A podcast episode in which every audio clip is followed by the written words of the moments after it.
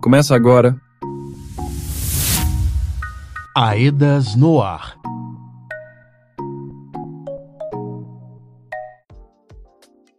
Olá, é hora de informação aqui na sua estação. Por aqui, Lucas Jerônimo, e a partir de agora a gente fala do processo de reparação de danos causados pelo rompimento da barragem da mineradora Vale em Brumadinho. Este é o Aedas no Ar, programa da Associação Estadual de Defesa Ambiental e Social de Minas Gerais, assessoria técnica dos atingidos e atingidas. Você está ouvindo Aedas no Ar. Uma das partes importantes do processo de reparação de danos são os chamados projetos de demandas das comunidades.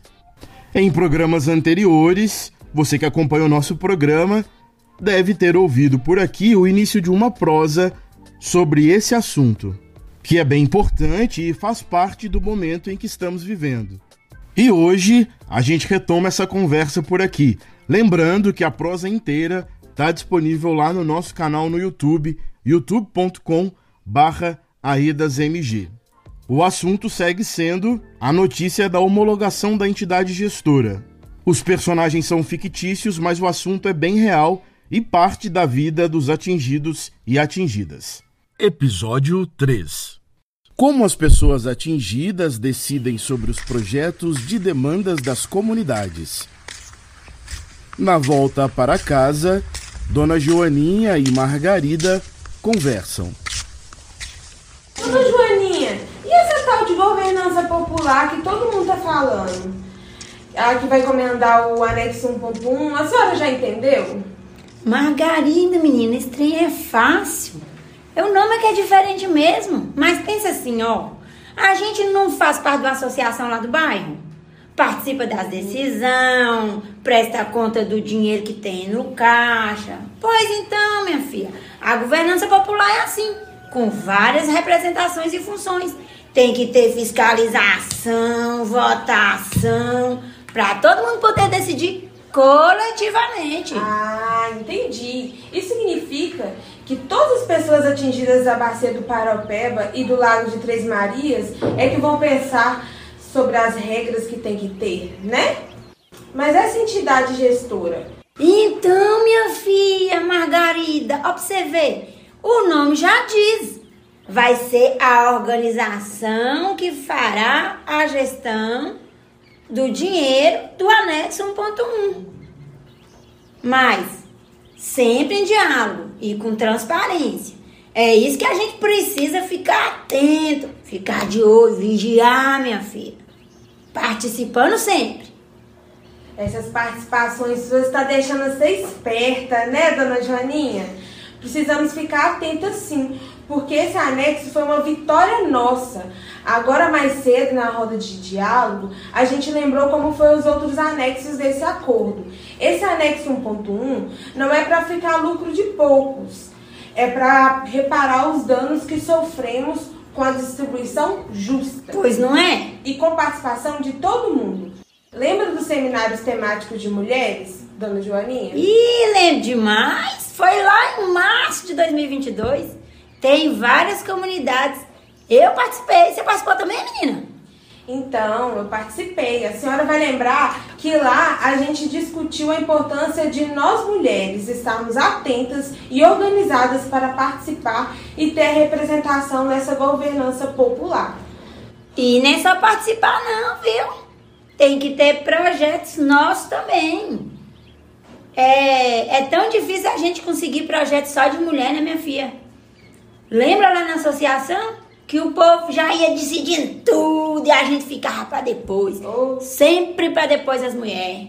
É, eu me lembro, dona Joaninha. E teve também outros espaços que a gente discutiu isso, você não lembra não? A governança popular precisa garantir a participação para as mulheres, para os familiares de vítima fatal, os povos e comunidades tradicionais e para as pessoas negras, né não? Menino, menino, deve ser malinho, cuidado com os carros. A mãe dele foi trabalhar, Margarida.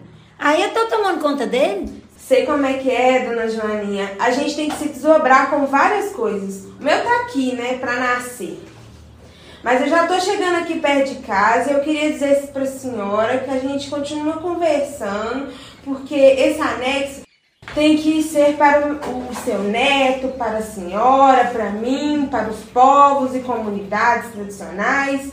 O povo tem sofrido muito e a gente precisa fazer que isso aconteça mesmo. É verdade, Margarida. Se tivermos projetos pensados, executados só por mulheres, com certeza vai melhorar a vida de toda a comunidade, das crianças e das famílias. Vamos conversando sim, minha filha, participando dos espaços. É só assim que a gente vai, de fato, de verdade mesmo, reparar os danos e fortalecer nossa comunidade. É, eu tô pensando em uns projetos bons com as mulheres lá da associação, mas a gente conversa depois para pensar melhor. Tchau, dona Joaninha, com Deus. Tchau, minha filha, vai com Deus. Episódio 3 O que construímos até agora? Dia desses, na casa da dona Salete, ela e a sua vizinha, a Daisy, conversam sobre o que já foi construído no anexo 1.1 e a importância de ter a entidade gestora escolhida.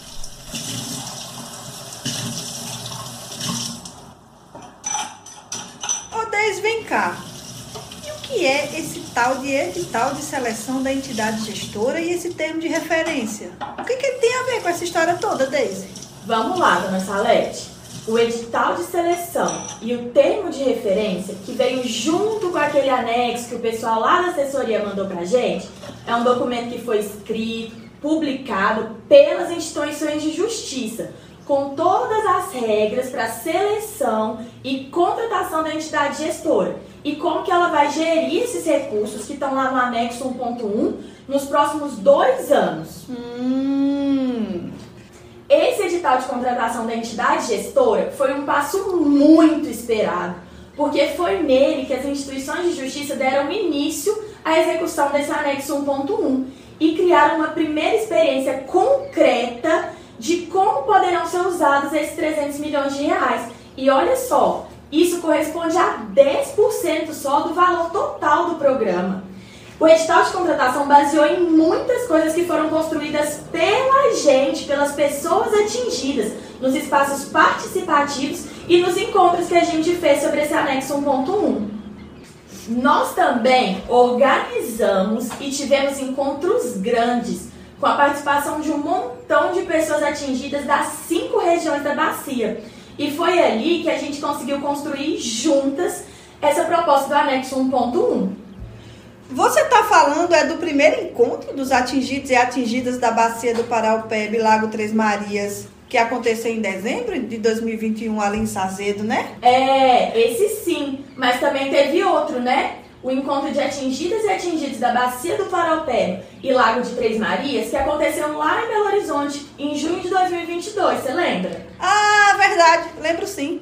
Pois é, a nossa participação e luta tem dado resultados positivos. Olha só, dona Salete, mas as nossas sugestões de critérios que ela deveria cumprir foram incluídos nesse edital e no termo de referência pelas instituições de justiça. E esses documentos afirmam que ela deverá considerar tudo que já foi construído pela gente sobre a governança popular. Ah, isso é um bom sinal, mas ainda tenho um tanto de dúvidas. Diz aí, dona Salete, vamos lá. Olha, Desde o início do trabalho da EDAS com a gente, fizemos os registros familiares e os espaços participativos de roda de diálogo e GAs. E um tanto de entrevistas, conversas e sei lá mais o que para falar dos danos que a gente sofreu, as coisas que a gente perdeu e tudo mais. Isso vai ser útil para alguma coisa agora? Vai sim, dona Salete, e muito. O edital e o TR afirmam que a reparação nos projetos de demanda das comunidades do anexo 1.1 tem que ser baseado em danos coletivos e difusos. A senhora viu como que eu estou ficando esperta, né? Isso quer dizer que todo projeto comunitário e linha de crédito e microcrédito tem que existir para reparar esses danos. Ah. A entidade gestora e as ATIs, né, as assessorias técnicas independentes, vão ajudar as pessoas atingidas nisso.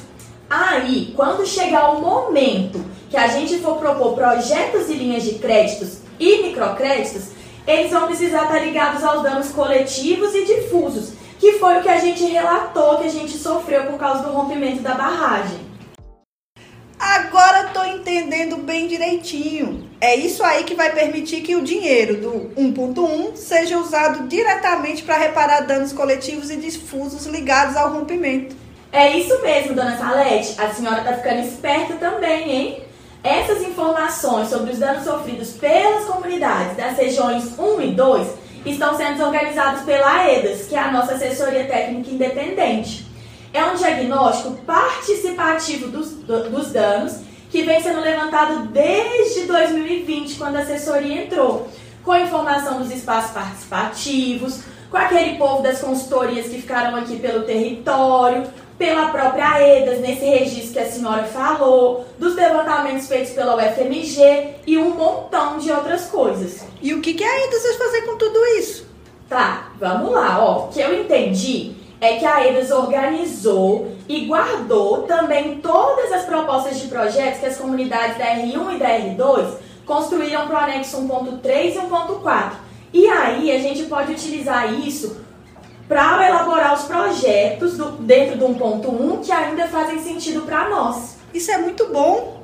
É mesmo. O edital e o termo de referência garantem que esse diagnóstico participativo dos danos que a EDAS realizou deve dar todo o suporte para identificar quais que são esses danos coletivos e difusos que a gente viveu que precisam ser reparados pelo anexo 1.1. Certo. Deixa eu ver se eu entendi direitinho. Então, cada comunidade pode criar projetos diferentes já que alguns danos são diferentes de acordo com cada comunidade, né? Aham, uhum, isso mesmo. Ah, isso é importante, né? Reconhecer que há algumas coisas que são particulares de cada comunidade e de grupos de pessoas atingidas que são diferentes. É isso mesmo, dona Salete. Só a gente sabe, né? E tem bastante coisa pela frente, tá? A gente vai usar agora só 10% para os primeiros dois anos. São 300 milhões de reais. Agora, Daisy, quem é essa entidade gestora? Ó, é um grupo de instituições que se reuniram para fazer uma proposta para gerir o anexo 1.1. Ó, eu entendi quem são elas. É a Caritas Brasileira Regional de Minas Gerais, a Associação Nacional dos Atingidos por Barragens, a ANAB, o Instituto de Conexões Sustentáveis, a Conexus, e o Instituto É Dinheiro Brasil. Agora eu entendi. É, e olha só, vai ter um espaço participativo logo logo para a gente conversar sobre isso. Acho que seria muito bom a gente ir para a gente continuar ficando esperta sim, né? Ah, vamos sim. Vamos sim, Deise. Pode me chamar que eu vou. Então tá bom, a gente se vê.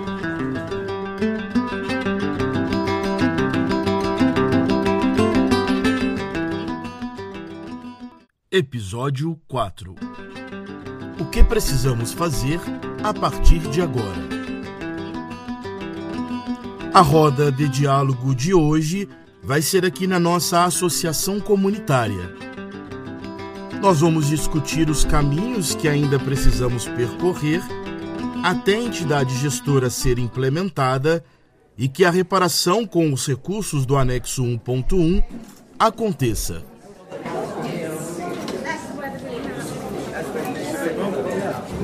Oi, Oi! E aí, Tereza? Tá. Salve!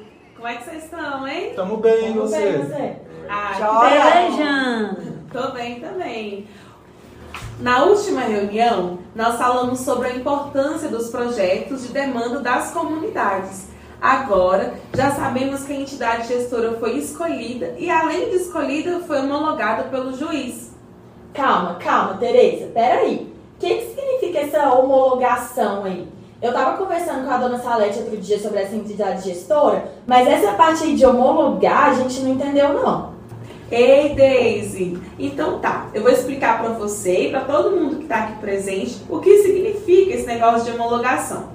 Significa que após a decisão do juiz, que é o que chamamos de homologação, a entidade gestora terá um prazo de 90 dias para construir a proposta definitiva da governança popular, que é a forma participativa com as pessoas atingidas. Mulher, então esse negócio é bom mesmo, esse trem de homologação, né? Muito boa mesmo. Mas e depois que a entidade gestora começar o seu trabalho, quando é que a gente vai poder começar a elaborar aqui os projetos das nossas comunidades? Uai, essa é fácil, seu Juvenal. A gente já começou a pensar as medidas de reparação durante o diagnóstico dos danos que fizemos com a EDAS, não foi?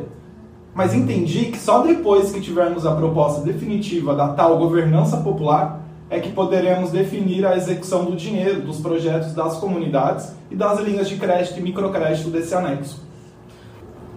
Isso, Luiz, boa. Também deve ter algumas regras que devem ser seguidas para quem vai propor os projetos. Isso garante que, mesmo que várias pessoas proponham projetos diferentes, eles sempre seguirão aquilo acordado entre as pessoas atingidas, ou seja, pelo coletivo. Um exemplo de dano coletivo e difuso relatado por vocês e já sistematizado pela EDAS é a perda dos quintais produtivos e áreas de cultivos pós-rompimento da barragem. Entendi.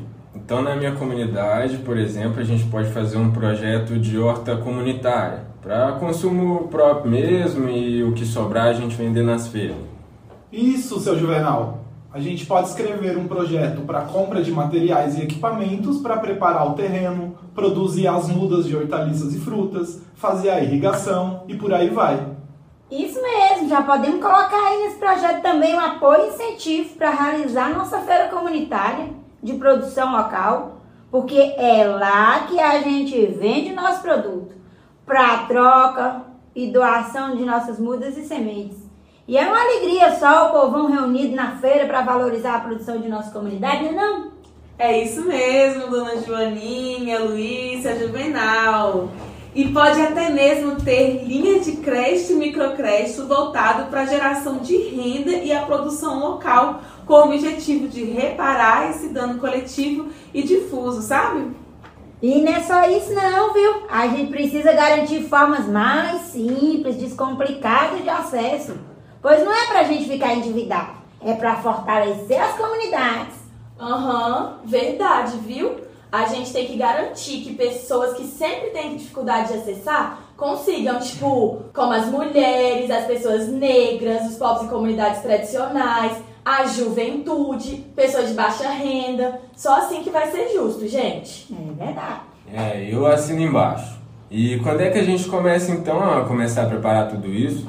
Então, gente, estamos vivendo um momento decisivo do anexo 1.1. A permanência das pessoas atingidas na construção é essencial, pois nesses 90 dias, que é o prazo que está no edital, precisaremos definir algo central, a proposta definitiva da governança popular.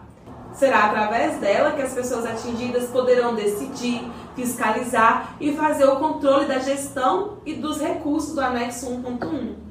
Muito, muito bem dito, Tereza. A gente já sabe o que é governança popular e a importância dela, pois vai ser através dela que a gente vai decidir, não é? Mas como é que vai ser isso mesmo, assim, na, na prática?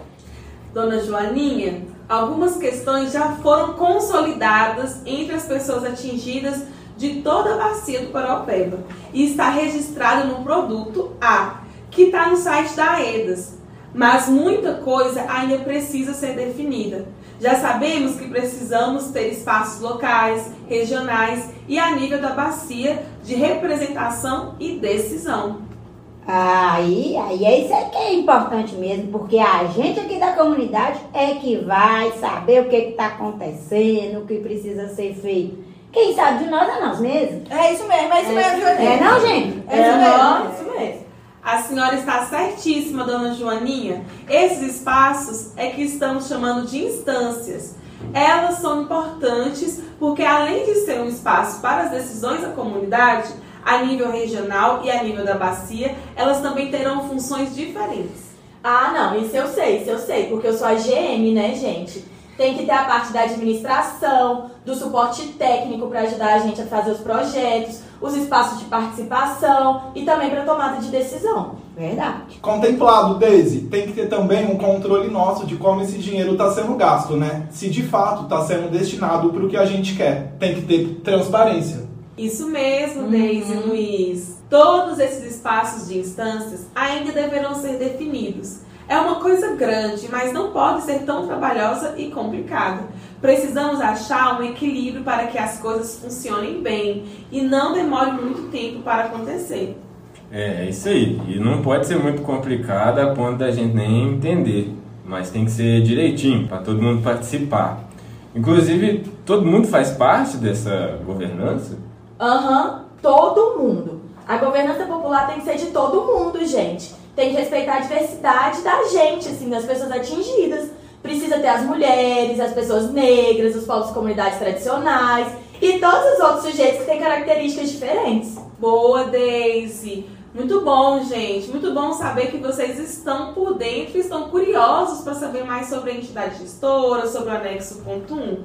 Agora o desafio é manter o diálogo para seguirmos nessa construção coletiva, pois a entidade gestora foi homologada. Precisamos ficar atentos aos espaços que vão acontecer junto com a assessoria técnica independente.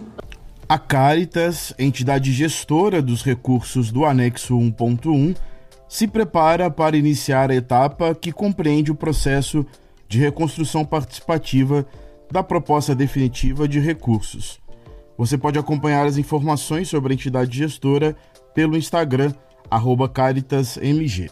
Um grande abraço e até mais. Este programa teve produção da equipe de comunicação da EDAS, roteiro, apresentação e edição, Lucas Jerônimo.